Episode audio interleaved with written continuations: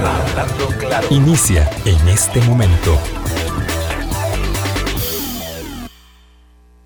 Hablando claro, hablando Colombia. Con un país en sintonía, gracias Javier Marrero en el control central, 8 en punto de la mañana, gracias por hacer parte de nuestro Hablando Claro, nos encontramos aquí Hoy martes, ya evidentemente en el previo de las vacaciones de la Semana Santa, todo el mundo habla al respecto. Eh, por cierto, mañana, para que mm, estén atentos, vamos a conversar sobre el tema de vacunas. Ya hoy en Noticias Colombia, por eh, la mañana temprano, en esta primera edición, nuestra, el doctor Mario Ruiz explicaba exactamente qué sucede, pero se ha hecho nuevamente, ¿verdad? Porque eso es lo más fácil que ocurra, un ah, barullo respecto del tema de la vacunación en estos días de Semana Santa y en esta semana previa también. Entonces, para poner los puntos sobre las es el doctor Mario Ruiz, solamente lo digo de pasada, no es que eh, sea el tema porque es el de mañana, eh, explicaba que en la mm, definición, digamos, de estrategia de inoculación que se plantearon desde hace mucho tiempo en la Comisión Nacional de Vacunación, que es la que cumple la Caja de Seguro Social, hay tres semanas de vacunación de primeras dosis y tres semanas de vacunación de segundas dosis, lo que se conoce como eh, un eh, procedimiento de espejo. Y en esta semana y en la siguiente, excepto jueves y viernes, estamos en segundas dosis después del lunes de Semana Santa, después del domingo de resurrección, digo, eh, empezamos tres semanas de primeras dosis. Eso fue lo que se determinó, excepto que hoy la Comisión Nacional de Vacunación establezca en contrario otra forma de actuar. Y todo ello a qué obedece a la disponibilidad de las vacunas que tenemos. Si tuviéramos más, vacunaríamos primeras y segundas y todas las necesarias. En todo caso, mañana abordamos el tema para em, poner en tranquilidad eh, y ayudar aún más, como lo hacían nuestros colegas hoy en la mañana en noticias, a eh, establecer claridad y tranquilidad respecto del tema. Hoy hablamos de un tema que se nos deslizó por ahí el viernes en la noche. Nos dimos cuenta de pronto, eh, como quien dice, no quiero la cosa, que el Consejo de Transporte Público había solicitado a, en realidad a, las, a la ARECEP que le dijera a Sutel que bloqueara las aplicaciones de transporte. Y a la Procuraduría General de la República, que es el abogado del Estado, que de una vez eh, pudiera demandar a las empresas encargadas de operar las plataformas, esas que pagan impuestos. Vamos a conversar sobre ello y tenemos a, dos invitados. Aquí me acompaña eh, Montserrat Guitar. Gracias. gracias, eh, que es abogada, que además es fiscal de la Cámara de Tecnologías eh, de Información, la, CAMTIC. La Cámara, perdón, con ellos también conversamos hace, hace muy pocos días. Y me acompaña Sebastián Urbina, que hoy es vicepresidente de Inteligencia Artificial hoy sí estoy un poco enredada yo, eh, y que mm, para una empresa transnacional y que además tiene la particularidad de que fue viceministro de Transportes allá en la primera parte de la gestión de la administración Solís Rivera y entonces tiene un lente muy amplio para entender eh, el tema que vamos a poner en la perspectiva. Muy buenos días, Monserrat, ¿cómo estás? Bien, muchas gracias por invitarme. Muchísimas bueno, gracias. encantada, gracias más bien por aceptar. Sebastián, qué gusto. Le decía ahora fuera de micrófonos que de nuevo eh, en la exposición mediática, cosa que ya había dejado, me imagino que con mucha tranquilidad de lado. Buenos días. Buenos días, doña Vilma. Un gusto estar aquí. Gracias, de verdad, muchas gracias a ambos. Bueno, vamos a ver, ¿les sorprendió que el Consejo de Transporte Público, le voy a preguntar primero a, don, Sebastián Urbina, que pasó por ahí, que el Consejo de Transporte Público saliera con semejante eh, petición de viernes por la noche? Que me sorprendiera que saliera con eso, no. Es decir, si uno ve lo que ha estado actuando el Consejo Público en los últimos años, eh, inclusive el proyecto de ley que mandan a la Asamblea Legislativa para regularlo, es una actitud complaciente a los taxistas. Eh, y las demandas de ellos siempre han sido desde el principio que se bloquee la, aplicación. Eh, no me sorprende que tomen una posición de, en la Junta Directiva de solicitar a la Procuraduría y a la SUTEL que actúen de la forma que se les pidió. Que ahora eso sea la forma de hacerlo, eso es diferente, pero que haya salido de ahí no, no me genera sorpresa. Coincidimos, no había sorpresa. Mm, desde el punto de vista, yo siento que el abordaje ha sido muy este, ¿verdad? Desde el punto de vista del bloque de legalidad que hay en el país y de la protección y de las garantías constitucionales que tenemos, eh, hubo una reacción inmediata diciendo esto no procede jurídicamente. Pero claro, este era un abordaje mucho, muy político, ¿verdad? De un órgano que es político, que debiera ser técnico, pero que en realidad es político, donde hay personas que son juez y parte de las resoluciones que se adoptan. Y por lo tanto, claro, eh, la argumentación ha sido más en la vía de la legalidad y por supuesto en la contracara que implica el hecho de que hayan plataformas colaborativas de transporte, que es el tema de la empleabilidad. Ahora hablamos también de ello. Pero bueno, desde el punto de vista de la legalidad, eh, ha sido muy contundente la consideración, la afirmación de que esto no tenía ni pies ni cabeza, Monserrat. Sí, es cierto. Bueno, en principio, eh, SUTEL no tiene competencia sobre contenidos. Él no regula contenidos y una app es un contenido que viaja por eh, las redes, ¿verdad? Entonces, esa es la primera cosa. O sea, SUTEL no tiene competencia para ordenarle esto a las compañías telefónicas y ARECEP no tiene competencia sobre SUTEL porque son órganos claro, Sí, sí, ahí no había que mandar ninguna petición. Ahí hay una, yo lo que digo, este proceso ha estado todo, tiene una inconsistencia detrás de otra, ¿verdad? Y a la larga no, no va a poder cumplir ese, ese resultado que buscan por la, por la inconsistencia. Adicionalmente, la OCDE ya desde el año 2018 ha dicho a los países, la solución no es prohibir, a nivelen el, el ámbito legislativo como sea,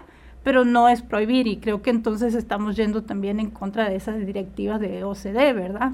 Sebastián, es muy difícil, eh, digamos, o, pregunto, es muy difícil advertir, eh, llegar a la conclusión de que en efecto lo que se pretende es bloquear las señales o en efecto, para ser, digamos, más claros, lo que se pretende es cumplir un compromiso con un sector sabiendo que es improcedente lo que se solicita. Yo creo que es más cumplir un compromiso con un sector.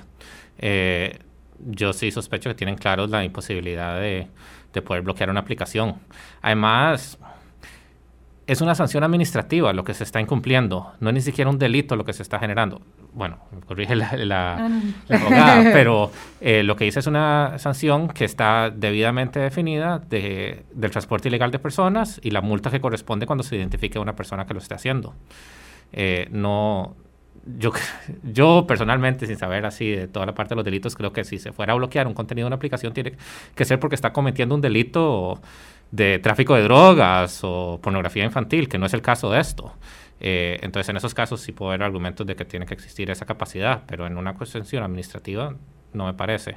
Eh, y además yo creo que es simplemente compromiso eh, con el sector de, de, que están tratando de hacer cumplir la ley de diferentes formas. Sí, bueno, esto por un lado, ¿verdad? Digamos que hay que establecer meridianamente que, y yo coincido con, con, con ambos, ¿verdad? Que el Consejo de Transporte Público hace una solicitud que es absolutamente improcedente, que cumple con un requisito, digamos, eh, político, una consideración política para uno de los integrantes de su sector, y no estamos aquí valorando o evaluando otros extremos, solamente eso. Y ese es un hecho, ¿verdad? Porque si uno hace una solicitud que sabe que no es procedente, y aún así insiste en hacerla y genera eh, el ruido, bueno, además estamos hablando del tema, eso significa que genera una, una respuesta. Pero ahora bien, hablemos, digamos, un poco más en serio de lo que sucede en la vida. En general, ¿verdad? Los cambios, la dinámica social, eh, siempre, ¿verdad? O casi siempre va más eh, rápido que los cambios normativos o los cambios legales. Si eso es así en general, uno se plantea qué ocurre con la digitalización de la vida, donde nos han atropellado todos los parámetros, todos los trenes, y de pronto nos hemos encontrado, y yo se lo digo porque eh, las personas más grandes que transitamos, digamos, no todas, no todas, ¿verdad? Eh, más, más, lentamente por el carril de la vida, nos cuesta, por supuesto, mucho más. Lo cierto es que primero pasan las cosas y luego vienen las normativas. Doña Vilma, ¿sabe qué es lo irónico de este caso? ¿Qué? que hubiera sido legal hasta el 2013. Nosotros teníamos en el Código de Comercio el porteo, que hubiera facilitado la utilización de Uber, que fue iluminado en el 2013 con la ley de taxis. O sea, si hubiera entrado la compañía a operar antes del 2013 en vez de en el 2015, hubiera encontrado una normativa que le permitía operar, eh, más allá, digamos, del tema de, de empleabilidad y las relaciones laborales, sino el modelo propiamente, que hubiera sido totalmente legal. ¿Era así, Monserrat? Efectivamente, y, y, yo creo que usted toca un punto muy importante en cuanto a la relación que existe entre la tecnología, la innovación y el derecho, ¿verdad? Siempre el derecho va a llegar tarde, esa es la regla, pero no es que llegó tarde en 2021, no. también llegó tarde cuando pasamos de carros de caballos a carros. y eso fue una revolución legislativa literalmente, porque ¿qué era esa máquina que generaba ese daño en la calle que antes no existía, ¿verdad? Siempre ha estado así. Y, eh, y eh, pero, pero se puede regular y se puede regular en base a principios, ¿verdad? Y uno de esos principios debe ser que la norma no debe desmotivar la innovación. Por eso le hablaba yo al principio un poco de inconsistencias. Tenemos un proyecto de país tecnológico, atraemos empresas tecnológicas, este, vamos hacia una Costa Rica del Bicentenario y queremos, cuando hay un avance tecnológico que eh, se entiende además que mejora la competencia de mercado, porque eso es algo importante, decimos no, este avance tecnológico no, este sí y este no. Entonces yo creo ahí que hay muchas inconsistencias en el discurso y en los planes. Vamos, esa es la parte, digamos, normativa, en efecto. La otra parte es cómo podemos ir, eh, eh, digamos, en un proceso eh, pedagógico diríamoslo así, para que la gente vaya asumiendo que estas circunstancias van pasando. Voy a ejemplarizarlo de algo, con algo muy preciso. Hace unos años, la verdad que hace muy poco, pero no me acuerdo exactamente cuánto, la Hacienda Pública dispone que vamos a presentar facturas electrónicas, ¿verdad? Vamos a abandonar nuestros antiguos eh, formularios de papel y carbón. Ah, hubo una, una protesta de los dueños de las imprentas. Generaba mucho dolor, tengo que decir, porque ellos decían que cada vez tenían menos trabajo y cada vez su trabajo estaba más concentrado en hacer formularios de facturas y que esto era una ingratitud. Entonces mandaron una solicitud al Ministerio de Hacienda para que ese cambio no se implementara. Eh, esto, duele porque, porque, claro, uno dice, ¿cómo puedes oponerte a semejante cambio eh, necesario en la vida, verdad, eh, nuestra y de todo el mundo? Pero eso era lo que ellos sentían. Legítimamente ellos pensaban que tenían derecho a solicitarle al Estado que ya no pusieran en, en ejecución las facturas electrónicas. bueno, ese es el ejemplo desde el caballo al carro, a la factura electrónica y a las plataformas colaborativas de transportes y muchos ejemplos más, Sebastián. Entonces, ¿cómo hacemos de bueno, esto? Vamos a ver, eh, yo creo que hay que separar en dos temas el modelo de negocios. Uno es el tema de la plataforma digital, que básicamente podemos verlo hasta una evolución de lo que eran los... Eh, donde uno llamaba a pedir un taxi. O, Ajá, las centrales de taxis. Las centrales telefónicas, solo que es una digitalización de un proceso bastante ineficiente. Eh, y como le dije, es un proceso que existía desde antes que existieran los taxis, con el porteo hasta el 2013. Entonces, esa sí es una innovación tecnológica importante de, de, facilidad de los usuarios. Eh, es una innovación tecnológica que no la genera ni Uber, ni Lyft, ni ninguna de estas, sino simplemente que la evolucionan. Y el otro es el modelo de negocios de, de cómo es que tratan a los choferes. Y ahí creo que sí hay serios problemas de cómo es que están tratando eh, y fundamentalmente explotando a la gente con la que, que les está trabajando. Eh, ¿Explotando quiénes? Eh, tenemos un grupo de, de lo que ellos llaman colaboradores, que en esencia son empleados, que esencialmente eh, no se les está garantizando ninguna de las derechos mínimos del Código de Trabajo. tanto es así que hace menos de un mes en Inglaterra eh, declararon que todos tenían que ser eh, considerados trabajadores.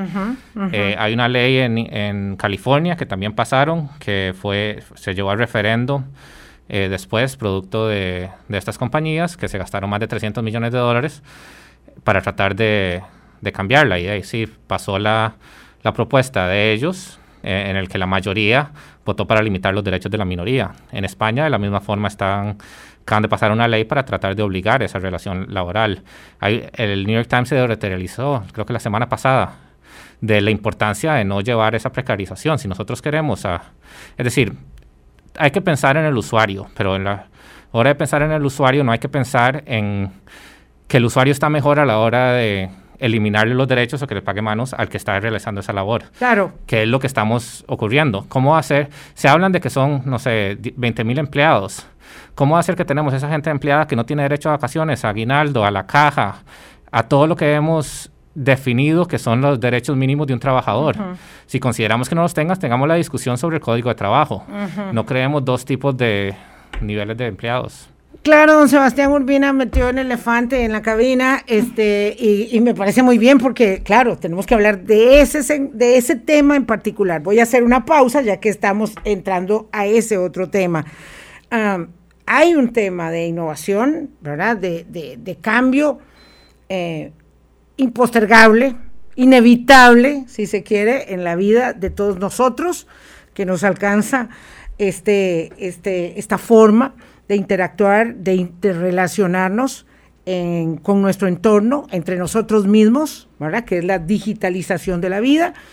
Y ello conlleva problemas como ah, el incremento de la precarización laboral, porque esto tampoco se inventa con las plataformas colaborativas de transporte. Ya tenemos un proceso súper acelerado de precarización laboral, ya lo teníamos. Vamos a la pausa y regresamos. Hablando claro. 8 y 20 de la mañana, gracias. Este, conversamos, vamos a ver, recapitulemos, porque esto tiene muchas aristas, ¿verdad? Y estamos apenas entrando por un lado eh, y otro. Mm, Montserrat Guitar es abogada, es fiscal de la Cámara de Tecnologías eh, de Comunicación, Información de CAMTIC, y Sebastián Urbina, eh, bueno, él es experto en tecnología, digámoslo, digamos brevemente, y además fue viceministro de transportes, conoce este mundo del que estamos hablando, del transporte convencional y de las plataformas colaborativas del transporte. Vamos, digamos, recapitulemos. La solicitud que hizo el Consejo de Transporte Público, por donde se vea, era improcedente, pero era, digamos, políticamente necesaria para ellos para decirlo en corto. La situación es inevitable, porque ahí están las plataformas. Eh, los estados no tienen capacidad o no encuentran de entrada capacidad para regular y de qué manera hacerlo, porque los embiste la realidad. Había una ley hasta el 2013 que hubiera servido para ello, dice Sebastián Urbina, pero ya no hay. Y con ello viene la precarización de eh, laboral o incrementa la precarización laboral. En la pausa Sebastián agregaba un tema más que lo vamos a, introducir ahorita. Pero bueno, está bien, hablemos de precarización.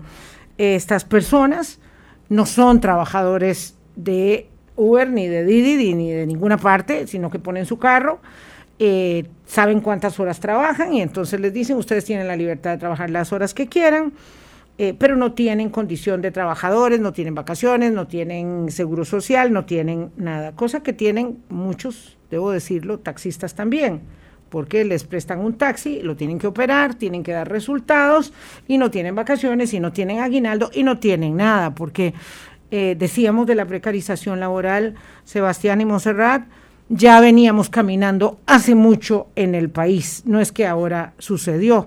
Entonces, la situación eh, cuando esta solicitud se presenta, la mayor parte de las reacciones es, es que vamos a tener problemas de trabajo y ya teníamos problemas de trabajo y vamos a tener más. Conste que ese es un trabajo, digamos, sin garantías y por la vía de la explotación. ¿Ese es el tema, Sebastián? Yo creo que ese es el tema fundamental al respecto de, qué es lo que está pasando. Yo sí creo que, digamos, una plataforma que permita mejorar la calidad del servicio es importante y deberíamos ver a ver cómo poder eh, modificar el, plano legislativo, las leyes, para permitirlo. Como dije, esa es, digamos, una parte del problema. La otra es la relación que se tiene con los, los choferes. Ahí hay una explotación.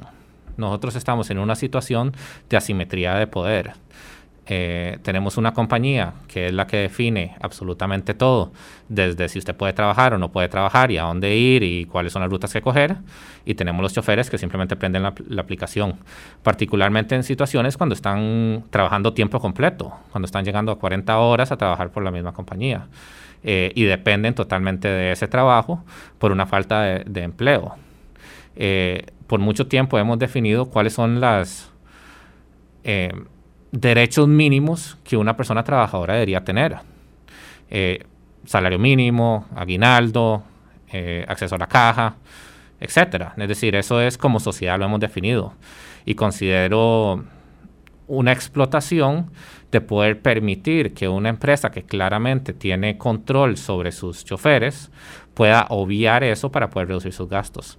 Tanto es así que hay eh, ya en Estados Unidos uno de los supermercados ha despedido cientos de sus repartidores de comida para pasarse a utilizar a DoorDash, que es otra compañía que lo que hace es entrega de, eh, comida, eh, porque básicamente le reduce los costos. Sí, terceriza el servicio y con ello no tienen que enfrentar las cargas. Ya. Exactamente. Por eso le digo que es un proceso que venimos sufriendo desde hace muchos años. Sí, y en los taxis se da, pero se da ilegalmente la sala segunda ya ha definido que tiene que existir una relación laboral entre el concesionario y los eh, choferes que están manejando el taxi. Yo con todo el respeto diría para la sala segunda que eso está muy bien, pero no se cumple. Sí. Pero no se cumple ni para unos ni para otros. En Montserrat, dos cosas dijo Sebastián. Uno, que hay que modificar el, el esquema legal, ¿verdad? Digo, Ahí es donde está el problema, porque eso no se ha podido hacer.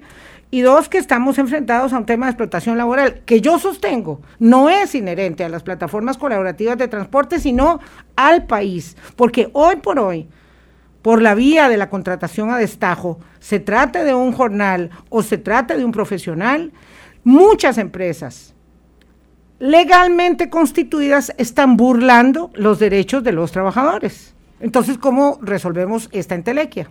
Definitivamente, yo creo que hay un, hay que volver un paso atrás y eso ayuda también a saber cómo regular y entender si estamos ante plataformas de economía colaborativa o ante empresas de transporte o delivery, ¿verdad? Entonces, y esto no es una discusión que se va a dar o se da solo en Costa Rica, se ha dado en todo el mundo. Y en algunos lugares se considera una plataforma y en otros caso se considera una empresa de transporte. Yo personalmente creo que son una, eh, pienso que son una plataforma, ¿verdad? Y la economía colaborativa en este momento nos pone esa dinámica sobre la mesa. ¿Qué hacemos con gente que no está en relación de dependencia, este, que igualmente sobrevive de esta manera? Entonces, eh, es, es una discusión súper profunda si nuestras leyes, incluso laborales, sirven para esta nueva economía. Porque hoy estamos hablando de servicios de transporte, pero después podemos hablar de este, médicos por, por Zoom.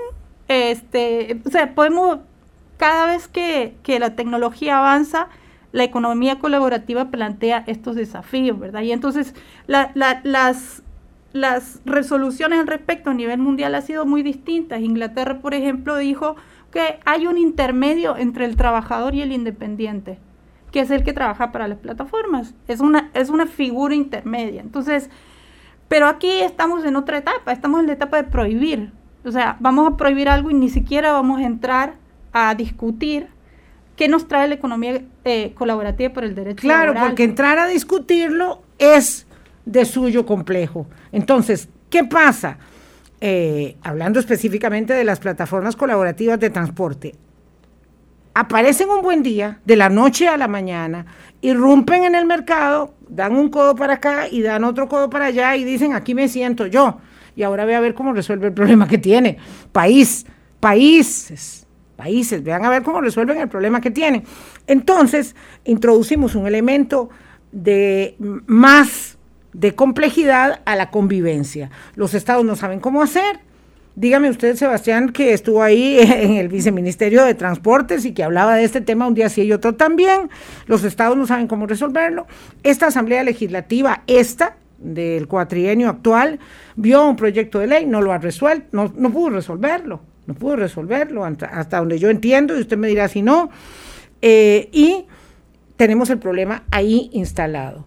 Evidentemente ya por la vía de la precarización, no importa, lo digo con dolor, hay gente que tiene cómo ganarse el sustento. Y digo, lo digo con dolor porque, claro, en media pandemia nosotros vimos cómo explotó el tema del transporte de, la, de, la, de la comida, ¿verdad? Y como un montón de gente con moto, con bicicleta, con lo que fuera, pues también se hizo parte de esas plataformas. Eh, y entonces tienen una manera de ganar algo, aunque sea, digamos, al margen de todos los derechos laborales. ¿Cómo resolvemos este entuerto? Don eh, Sebastián Urbina. Sí, no, no, yo de acuerdo. Hay gente que encontró la, la posibilidad de, de, empleo de una forma relativamente eh, sencilla.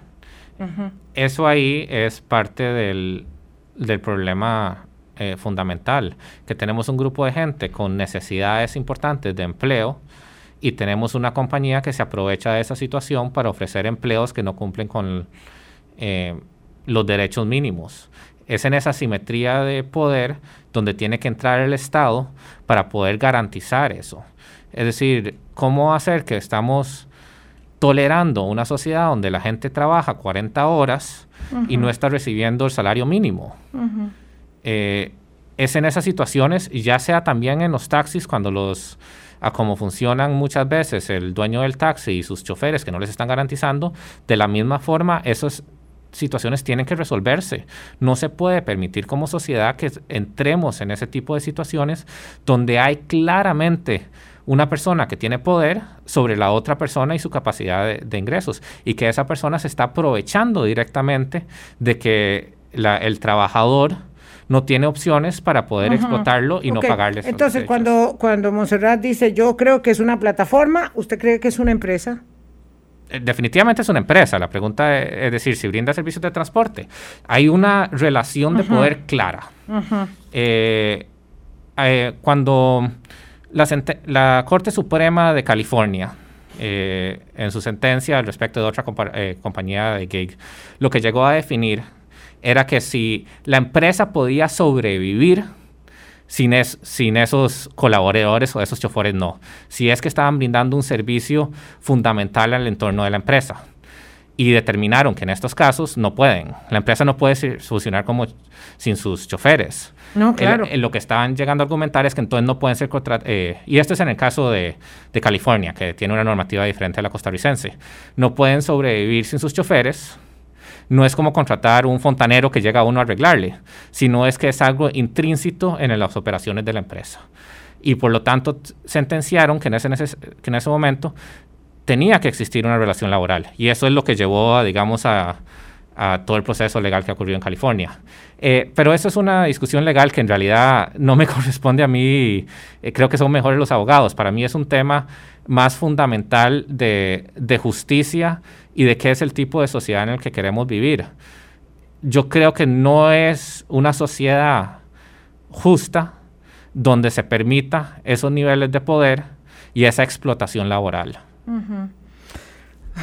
Este, es, este es un gran dilema. ¿Es posible, digamos, lograr eh, introducir una normativa en la eh, eh, digamos, entendiendo que no, que no hemos normado los espacios de la economía colaborativa, una normativa que genere la posibilidad de tener trabajos que sean flexibles, pero que no sean precarios, que no estén precarizados y que no estén al, margen de la, de la normativa, eh, vamos a ver, de las leyes laborales. Yo entiendo lo que dice Sebastián Urbina, por supuesto, respecto del marco que creamos, que nos ha costado mucho, en un estado como el nuestro sobre todo, pero insisto en que no es solo aquí donde estamos transitando por la precariedad eh, laboral. Y hay una gran cantidad de relaciones de poder, y repito, para sectores profesionales y no profesionales,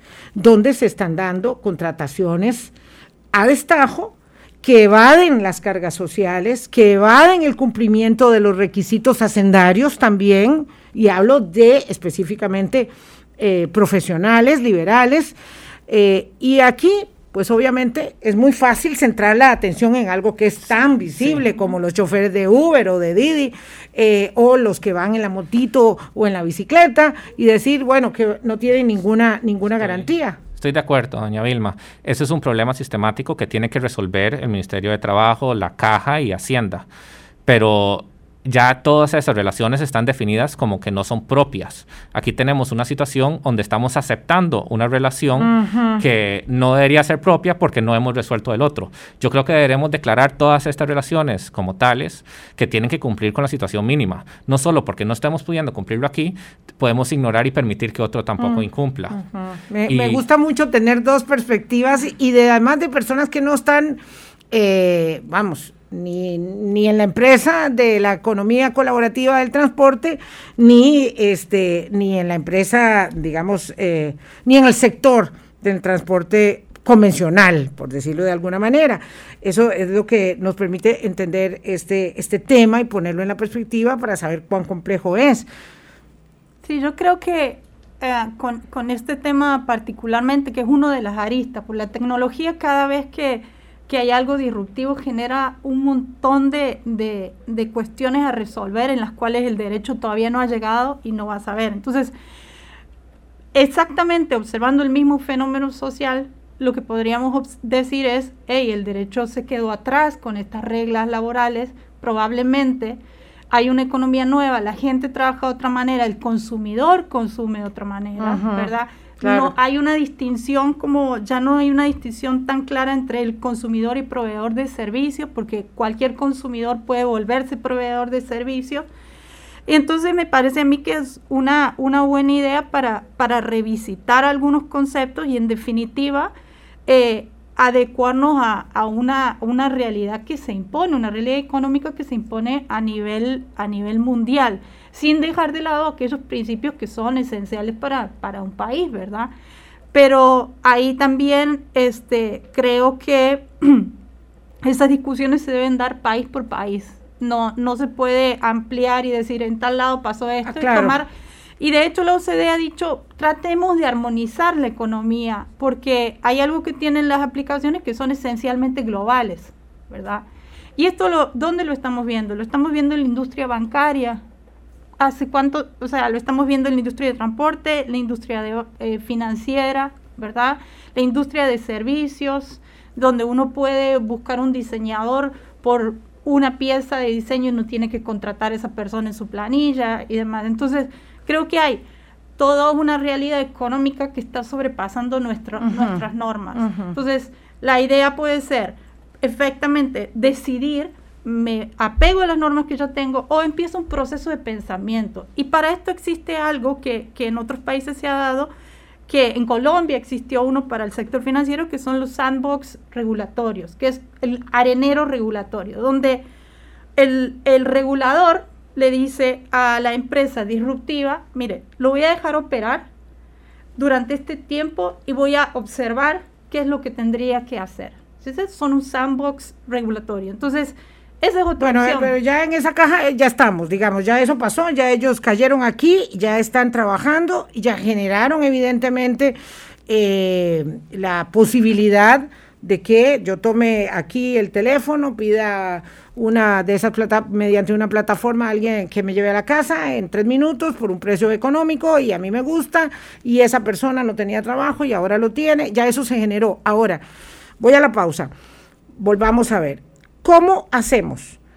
Eh, a partir de esa eh, solicitud que hace el CTP, eh, digamos, inviable, ¿cómo hacemos para centrarnos otra vez en qué tipo de soluciones viables, viables vamos a adoptar para resolver el problema de convivencia que tenemos? Porque mientras tanto hay una gran tirantez entre el sector convencional de transporte, dígase taxis, eh, rojos o de cualquier color.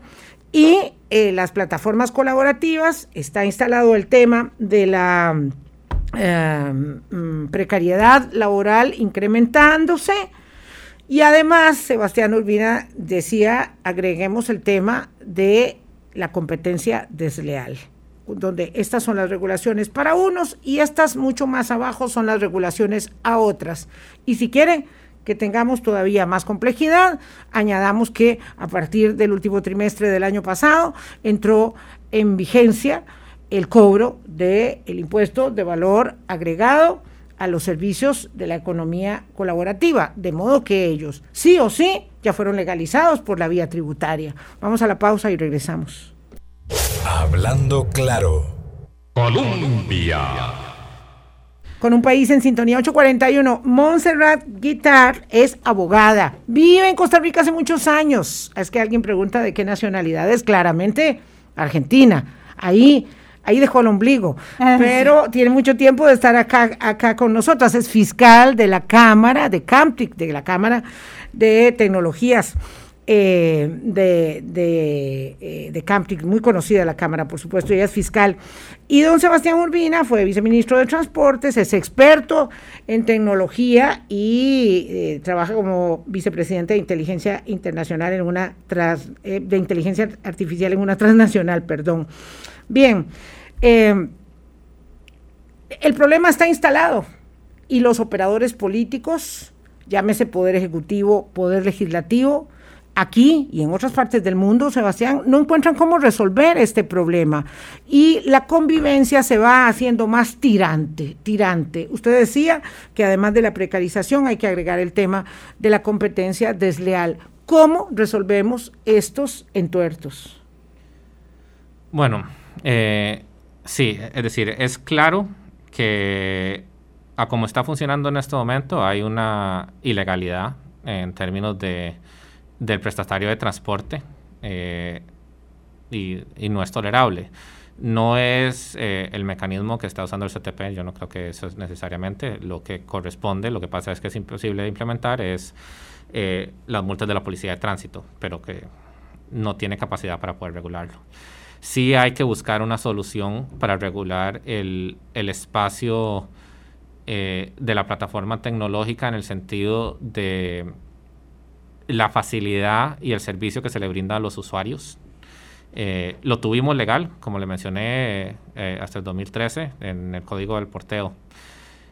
Más allá de eso y de buscar el, lo que en ese momento se, se consideraba transporte privado de personas que figura que se eliminó, es, el otro, el que venimos conversando, que es eh, el tema de la precarización. El argumento que tiraban muchas de las plataformas es que el modelo no es viable si se les exigía pagar las, eh, los derechos laborales. Eh, eso yo creo que ya quedó demostrado que no es cierto, porque la semana pasada anunciaron que van a volver, producto de la sentencia de, las, de la Unión, perdón, del Reino Unido, que van a pasar a sus 70 mil empleados o choferes a ser empleados, workers, tienen tres categorías de, empleo. es decir, vamos a ver. Una categoría intermedia que nosotros no pero tenemos. Pero no es que la crearon para esto, es que ya existía la categoría intermedia y entonces lo asignaron a eso. Pero sí se le garantizan un montón de los derechos como vacaciones, inclusive creo que lo que ellos dijeron es que lo que van a hacer para pagarle vacaciones no es tanto que le van a dar el tiempo libre, porque eso es la flexibilidad, sino lo que acordaron es que le van a pagar un 16% de de sobresalario de lo que reciben para poder eh, compensarles por las vacaciones que si quieren cogerlas o no cogerlas. Básicamente les están pagando las, los tiempos no laborados basado en lo que están haciendo. De la misma forma están garantizándoles unos ingresos mínimos por hora laborada y de ahí para arriba dependiendo de cómo, eh, eh, qué tan um, productivas fueron las horas. Vamos a ver, el punto que establecía hace un rato antes de la pausa Monserrat es que una cosa es lo que pasa en Inglaterra y otra cosa es lo que pasa en California y otra cosa es lo que pasa en Costa Rica.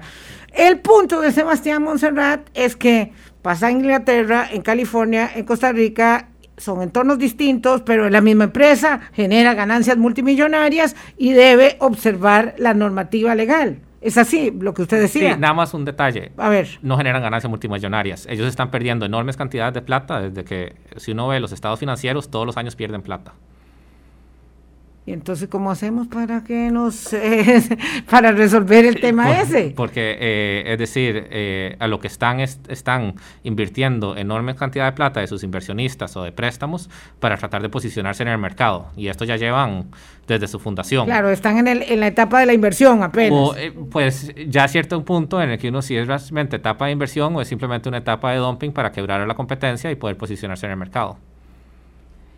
Yo lo pienso desde el otro lado. A ver, Monserrat, me, encanta. En realidad, eh, yo creo que, mm, y esto también va, en línea con la OCDE, perdón que sea tan insistente con eso, pero verdaderamente... Vamos a ver, ella refiere a la Organización para la Cooperación y el Desarrollo Económicos, de donde nosotros vamos eh, eh, orgullosamente ingresando como el miembro número 38, Club de las Buenas Prácticas, para estar claros. Exactamente. Y entonces, básicamente lo que está diciendo es que cuando regulemos este tipo de plataformas, dice, fomentemos la, competencia. Yo creo que si bien no, no, no estoy al tanto del tema de ganancias, estados financieros y demás, pero está introduciendo competencia. Nosotros teníamos un mercado con una competencia muy imperfecta. Esto ocurrió, eh, ustedes lo vivieron, yo no, no estaba aquí en Costa Rica todavía, vivía eh, en Argentina, porque sí, no soy costarricense, soy como ciudadana del mundo, porque he vivido en muchos lados, trabajando siempre en tecnología, este, hasta que un costarricense me, me atrapó, digamos. Mm, fue, fue secuestrada por esta belleza de eh, país y de gente. Totalmente, pero, pero en realidad lo que, lo que creo que, que ocurre ahí es que estamos tratando de meter en una caja cuadrada un negocio que ya no es cuadrado, es redondo, ¿verdad? Y eso es una tentación muy grande en el derecho. En vez de observar la realidad para regular, pensamos la norma primero y después arreglamos la realidad y la norma no transforma la realidad. La pueden corregir, pero no la van a transformar. Entonces, yo creo que en definitiva, como volviendo al pensamiento de la OCDE, este, el tema de fomentar la competencia. Nosotros teníamos mercados hiperregulados, estos sean todos los mercados regulados, bancario, telecomunicaciones, energía, transporte, ¿verdad? Entró un competidor que no había, ¿verdad? Entonces, en definitiva, si nos centramos en un consumidor, el consumidor está ganando o perdiendo, porque la competencia tiene mucho de medición entre empresas, lo que vos hablabas del dumping y demás, pero también tiene como foco el consumidor nuestra ley es defensa de la, de, la competencia y del consumidor, ¿verdad? Entonces, si nos ponemos en el lugar del consumidor, el consumidor ganó o perdió, tiene más opciones, puede viajar más barato, puede viajar más caro, puede elegir, antes no podía elegir, ¿verdad? Entonces, yo verdaderamente sin abrir un juicio en particular sobre las empresas ni nada, yo creo que tenemos que darnos el espacio para pensar estos temas con una nueva cabeza. No, yo estoy de acuerdo de que hay que buscar un ambiente para regular y permitir la parte de la competencia. Lo que digo es que no es solo pensar en el consumidor, eh, hay que pensar también en los trabajadores. Yo creo que todo consumidor le gustaría poder montarse en un carro gratis y no tener que pagar el costo, pagar el mínimo posible. Eh, desde el punto de vista del consumidor, que me vende un servicio bueno, bueno, bonito y barato. Lo que pasa es que ese barato no tiene que ser a costas de los derechos básicos de otras personas. Y no tiene que ser a costa de, alguien que lo esté subsidiando eh, para poder eliminar la competencia. Eh, si logran y eso podemos llegar así a argumentar porque tampoco los estados financieros públicos son los globales no lo desglosan por país entonces no sé si están menos o más eh, lo más que podríamos tratar de analizar es cuánto debería ser la tarifa mínima que se debería cobrar eh, si fuera el caso, digamos, para poder tener un parámetro de que si están o no están, si se fuera a hacer una investigación de, dumping o no. Pero más, más allá que eso, porque eventualmente eso se va a equiparar porque no es sostenible en el tiempo el, eh, subsidio, es el, tema de, la explotación laboral. Eh, es ahí donde me preocupa. Yo sí creo en la defensa del consumidor y que deberíamos trabajar con el consumidor, pero no, no a costas de que alguien salga y no pueda eh, creo que, es que no tengo los números aquí, pero en Estados Unidos hay ejemplos donde gente que ganaba una octava parte del salario mínimo federal, que ya de por sí es por debajo del nivel de pobreza. Yo sí creo fundamental. Sí, Estados Unidos no nos sirve para ver normas laborales y respeto al cumplimiento eh, de derechos mínimos laborales. Y, aquí no. necesariamente tampoco, pero es que no tengo los números, digamos, de cuánto es los ingresos que puede recibir eh, un trabajador netos, porque no hablo simplemente cuál es el ingreso por hora, sino es cuánto es el ingreso por hora después de deducirle gasolina, mantenimiento, depreciación, llantas, eh, es decir, todos los costos de poder brindar ese servicio. Y si ese es menor de, de salario mínimo, tenemos que tener una discusión eh, muy seria de que si realmente queremos tener una sociedad donde tenemos dos categorías de trabajadores.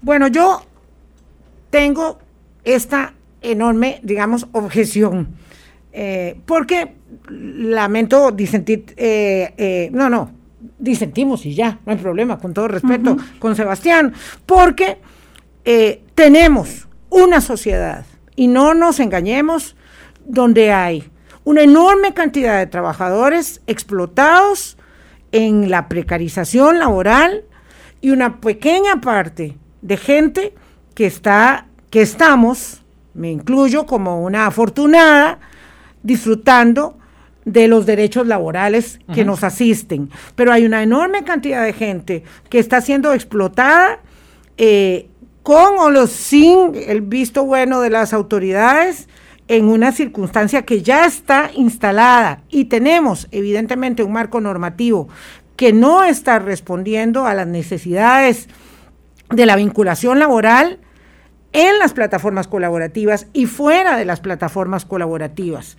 Hay un montón de gente haciendo clavos de oro, aunque no estén en una plataforma, y lo están haciendo a costa de la necesidad del trabajo. Entonces, claro, sí es cierto. Ahora que estamos entrando en una campaña electoral, Montserrat Guitar, te preguntaría, ¿cómo hacemos para instalar este tema de los derechos laborales en las plataformas colaborativas y fuera de ellas, insisto, como un tema del debate público?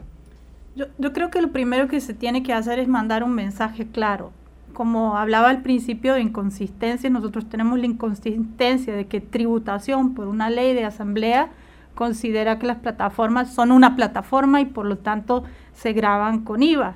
Y tenemos como un Netflix igualito y ahí no hay nadie trabajando explotado, simplemente las legalizaron. Exactamente. Entonces, creo que tenemos que apuntar hacia un estado de derecho que sea eh, previsible y consistente. Entonces, establecer reglas claras de juego, pero no reglas tan estrictas o tan poco flexibles que impidan la innovación e impidan que entren nuevos actores al mercado a proveer servicios que se está probando por el modelo de negocios eh, este, de plataforma colaborativa que son más eficientes para, para, el consumidor. Entonces, verdaderamente si yo quisiera este, incluir un tema de discusión en la mesa sería el de, el de regla de derecho, Estado de Derecho y previsibilidad.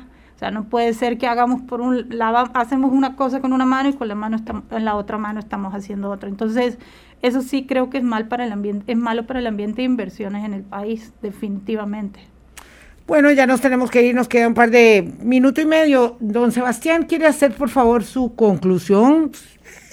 No tenemos eh, el tema, por supuesto, por agotado, pero me gustaría una reflexión final. Eh, Sí, doña Vilma, yo, yo sí creo que sí hay que, buscar una solución. Hay una demanda de facilidad de servicio que provee eh, el tipo de una plataforma digital de no tener que llamar, de poder saber quién es el que lo está recogiendo, de saber cuánto va a durar, de facilidad de pago, eh, de poder ver el historial, todo ese tipo de, de innovaciones generan un beneficio al consumidor eh, que no se le debería prohibir el acceso a, a, esos beneficios tecnológicos. Pero eso no implica que para poder acceder a esos beneficios tecnológicos debemos de tolerar una explotación laboral. Mm. Eh, es posible lograr conseguir esos beneficios tecnológicos sin caer en una situación como en la que estamos, sin más bien en una situación donde la gente que esté brindando los servicios pueda tener un trabajo digno en el cual se les respeten los derechos mínimos que como sociedad hemos decidido que son los básicos para que una persona trabajadora. digno, un salario digno. Con una retribución digna. ¿Es posible pensar en esa, eh, en esa aspiración? Montserrat, ya nos vamos. Yo, yo, creo que sí, siempre se puede a, eh, aspirar a estar, a estar mejor y que haya eh, mejores condiciones de, de, mercado, este, y, pero prohibir no es la solución. Prohibir no es la solución. O sea, si prohibimos ni, ni siquiera entramos en esta discusión tan rica, ¿verdad? Entonces, son como distintos pasos que se tienen que dar. Todavía Costa Rica no ha tomado una decisión o parece haber tomado dos decisiones, una de considerar la plataforma, otra de, de transporte, ¿verdad? Entonces, eh, creo que hay camino por, por recorrer, pero no, definitivamente la prohibición no va ni siquiera a permitir este debate que nos estamos dando, que es súper rico y súper sano. eso decía eh, una persona aquí en la plataforma, que era un debate muy rico y evidentemente nosotros no lo podemos agotar. Lo cierto es que esta es una uh, de las muchas temáticas que hay que instalar en el debate público. Eh, y que debe merecer la atención de las propuestas y de políticas que, que, veremos en los próximos meses. Muchas gracias, Sebastián Urbina, muchas gracias, Montserrat Guitar, gracias a ustedes. Mañana hablamos de vacunas. Chao. Hablando claro, hablando claro.